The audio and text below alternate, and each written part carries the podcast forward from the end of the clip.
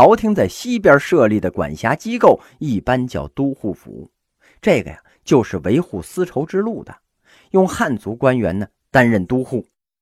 东边设立的管辖机构啊，一般叫都督府，任用当地民族的人担任都督，实际上是一种怀柔羁縻之策。武则天的时候呢，置北庭都护府与西安都护府啊分至天山南北，都护府啊。是有品级的，朝廷正式命官呢。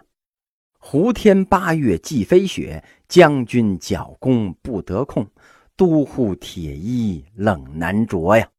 大漠孤烟直，长河落日圆。萧关逢侯骑，都护在燕然。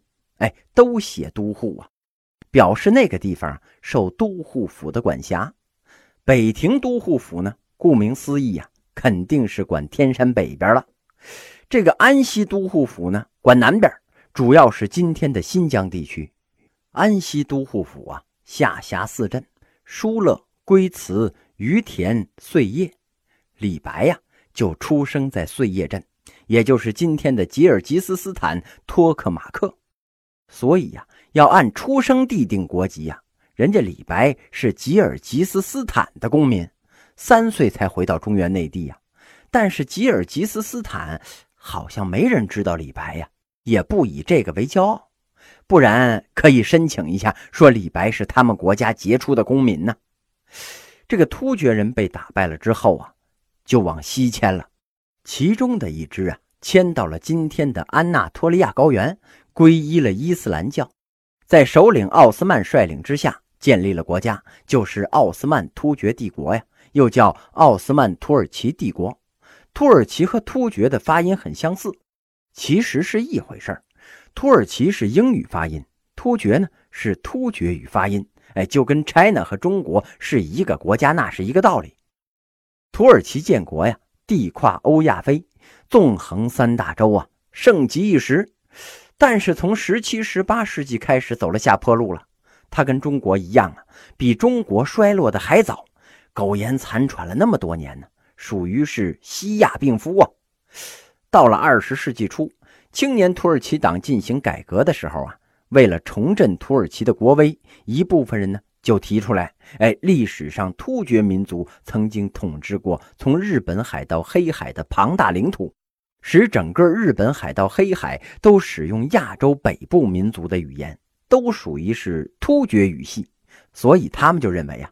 凡是讲突厥语的地方，哎，全都应该统一建立成一个国家，等于整个亚洲北边，哎，都应该归他们管。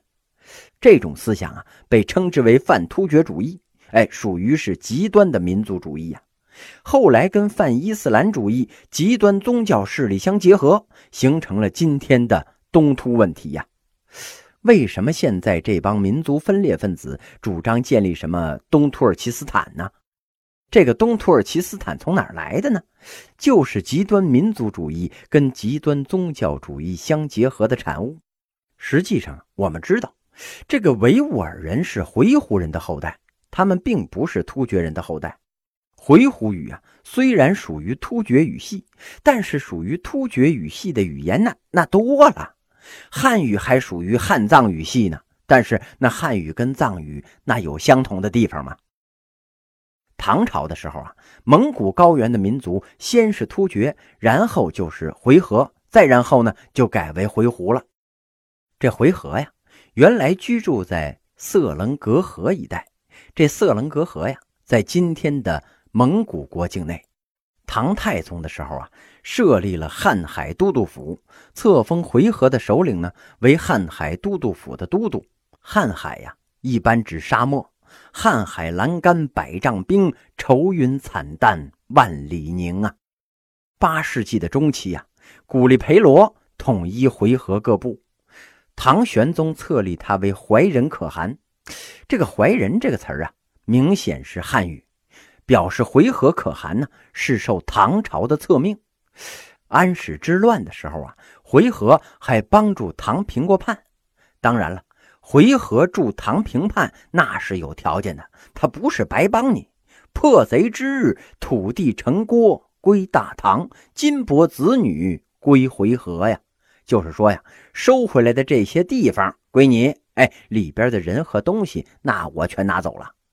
回纥连人口都拿走的话，那唐朝收回来的就是一座座的空城啊，那有什么用啊？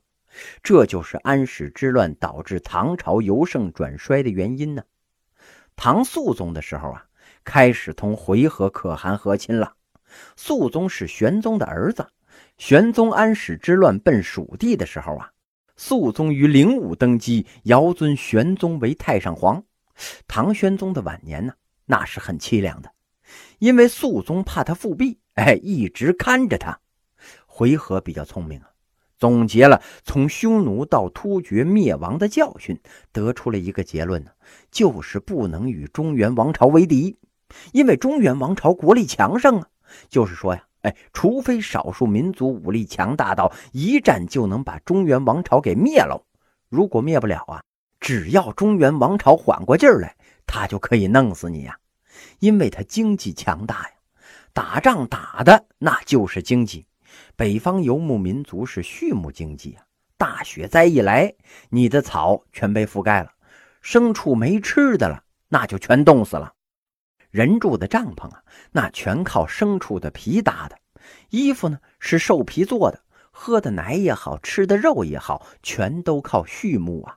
如此说来呢，一场雪灾或者是一阵龙卷风，就能要了一个政权的命啊！哎，也就造成了政权的灭亡。所以啊，他们虽然这武装力量强大，但是经济基础薄弱呀，离不开中原王朝的支持。回纥就聪明在绝不与中原王朝为敌。唐朝和回纥的关系啊，大概是历朝历代中原王朝跟北方民族关系最好的，双方在边境都不设防，哎，不以对方为假想敌呀。回纥一百多年，一共传了十二位可汗，这十二位可汗里边啊，有十位娶的是唐朝公主，等于回纥的可汗呢，都有汉族的血统啊。史书记载啊，事实可汗上书恭慎。这回纥可汗呢，给唐朝皇帝上书，那是非常的恭敬的。河谷夺路可汗说呀：“昔为兄弟，今续半子也。原来咱是哥俩，现在呢，我成了你女婿了，所以啊，我是半个儿子，对你很恭敬。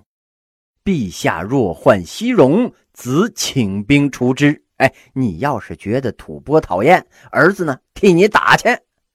公元八世纪的时候啊，回纥改为了回鹘。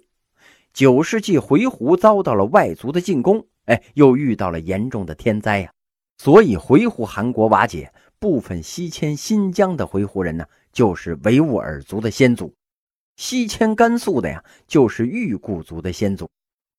七世纪的中期啊，生活在中国东北地区的。是漠河人，哎，他们分为了黑水、肃漠两部。黑水在北，肃漠在南呢。肃漠族啊，在松花江、黑龙江流域以渔牧为生。其实啊，肃漠漠河就是今天满族的先祖。肃漠政权呢，始建于公元六百九十八年，由大作荣建立。玄宗啊，封大作荣为渤海郡王、呼韩州都督。这样一来呀。肃漠漠河就变成了渤海政权了。今天韩国跟咱们争啊，说渤海是他们的政权，我们就说是我们东北少数民族建立的。其实啊，应该是两个民族共有的历史，因为当时跨地而居呀，到底属于哪儿没法评说了。渤海国一直存在了将近三百年，到了公元九百二十五年被辽所灭，但是渤海人一直还在。皇族人家姓大，当年呢，岳飞抗金，金朝有一员名将啊，叫大托卜家，人家就是渤海人呢。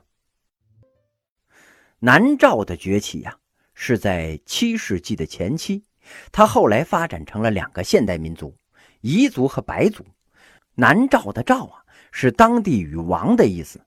当时一共呢有六诏，其中啊，蒙奢诏比较强大。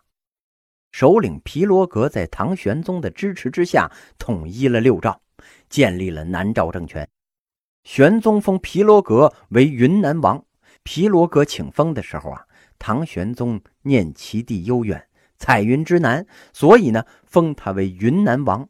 云南这个省的得名啊，就是因为这次册封。南诏政权极盛的时候啊，领土不仅包括今天的云南、贵州，可能还包括今天的老挝、柬埔寨、泰国一部分。有学者认为啊，今天的泰国王室也是南诏的后裔。吐蕃呀，就是今天的西藏。中国虽有五十六个民族，但是不可否认呢，他们的发展程度那是不一样的。有些少数民族的发展程度呢比较落后。一九四九年的时候啊，有的还处在原始氏族的阶段。五十六个民族里边啊，文明程度最高的那是汉族，剩下和汉族文明有一拼的呢，其实那就应该是藏族。汉文的书籍有多少？数不清吧，跟天上的星星一样多呀，浩如烟海。那藏文的书呢？也差不多呀。当然了，哎，这都是说古籍呀，藏文古籍呀，非常的古老。一直传到今天，藏族的传说之中啊，人是神猴和罗刹女结合生下来的。这个传说呀，最符合达尔文的进化论。而这个文明程度很高的藏族啊，祖先就是吐蕃，吐蕃的王呢叫赞普，松赞干布就是吐蕃赞普，他统一青藏高原呢，定都罗歇，哎，就是拉萨呀。拉萨作为西藏的政治中心呢，到现在都没有变过。他仿效唐朝的官制，还创制了吐蕃文字啊。吐蕃的文字啊，是在梵文字母的基础上创制出来的。唐太宗把文成公主嫁给松赞干布，文成公主入吐蕃，哎，代表了唐朝吐蕃和亲呢。金城公主也嫁给了吐蕃赞普，但是呢，不是跟文成公主一块过去的。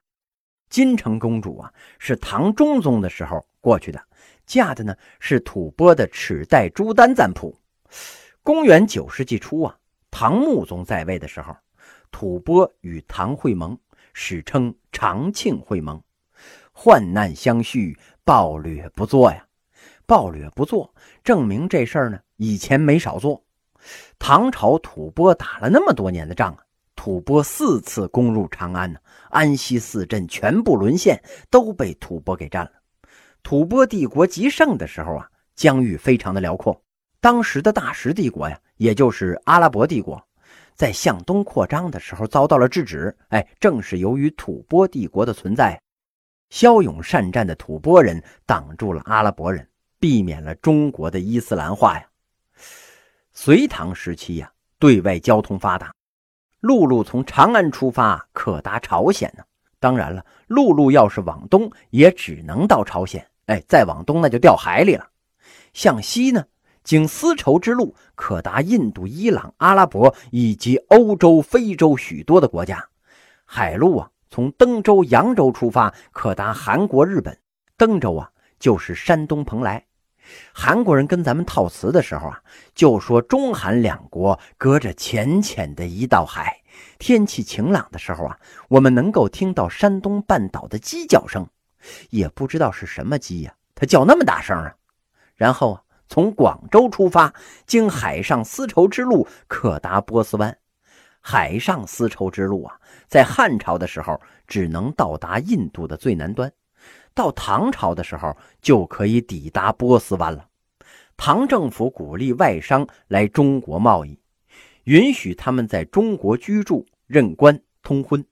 唐朝前期强大的时候啊，平均每个皇帝在位的时候，做官的外国人多达三千呢。波斯人官拜宰相啊，高丽人呢官拜大将军。当然了，高丽人我们认为是自己的民族，不过韩国人认为呢，高丽人是韩国人，那那就算韩国人吧。高丽人高仙芝是安西节度使，相当于兰州军区司令啊。最有名的呢。是一个日本人，叫阿倍仲麻吕。他十九岁来华，唐玄宗非常喜欢他，给他起了个汉名啊，叫朝衡。在中国官居秘书监监正，用我们今天的话来讲啊，就是国家图书馆和国家档案馆的馆长，从三品呐。这个位置那太重要了。你想啊，国家档案归他管呢，这都是国家绝密和机密呀。朝衡啊，在中国三十多年，娶妻生子，他的儿子可能是二三十岁吧，才知道父亲是日本人。哦，原来我爹是日本人呢！啊，爸爸，这日本在哪儿啊？你给我讲讲日本吧。这朝衡啊，觉得自己年事已高了，就向唐玄宗辞行，想回日本给儿子介绍介绍了。这唐玄宗不放，哎呀，朝卿归国。真不舍得呀！哎，不让他走。那年中秋节，皇上在兴庆宫大宴文武，群臣赋诗啊。轮到朝衡的时候呢，他做了一首诗：“翘首望长天，神驰奈良边。三立山顶上，响又皎月圆。”那意思啊，我人在长安，心在奈良啊。我家乡的那座山呢，顶上的月亮也升起来了。月亮圆的时候啊，人也要团圆呐。唐玄宗见他既然这么想家，哎呀，那就回去吧。他这才跟随着遣唐使的船回国了。朝衡跟李白、王维呀，那都是哥们儿。他走的时候啊，李白、王维都来送别呀，依依不舍。王维赋诗啊。送秘书朝坚还日本国，积水不可及，安知沧海东？九州何处远？万里若成空。相国唯看日，归帆但信风。鳌身应天黑，鱼眼射波红。香树扶桑外，主人孤岛中。别离方意郁，音信若为通。这朝衡一出海呀，就遇到了风暴，传回消息说呢，这个朝大人遇难了。李白都快哭死了呀，挥泪做了一首《哭朝清衡》：日本朝清辞帝都，征帆一片绕澎湖。明月不归沉碧海，白云愁色满苍梧。后来呀。传来消息，哎，没死，给刮到越南去了。那会儿啊，船是帆船，这风一刮呀，就没有指南针了，就只好跟着感觉走啊。登陆之后一看，哟，是越南。这朝衡啊，说明了身份。安南都护一看呢，哦，原来你是秘书监朝大人呐，赶紧给送到长安去了。结果兜了一圈，嘿，他又回来了。朝衡后来呢？终老长安，客死在中国呀，终生没能回到日本国，因为你再出海刮到印尼去，那就完了呀。这越南当时好歹也是中国领土啊，它属于安南都护府管。你要是刮到印尼去，嘿，当时那边它可不是中国的地儿啊，那就麻烦了。你再让那土人给你烤着吃了。这朝衡啊，是中日交流的典范。日本有很多这样到中国来做官的留学生。唐朝朝鲜半岛的主要国家呀，叫新罗。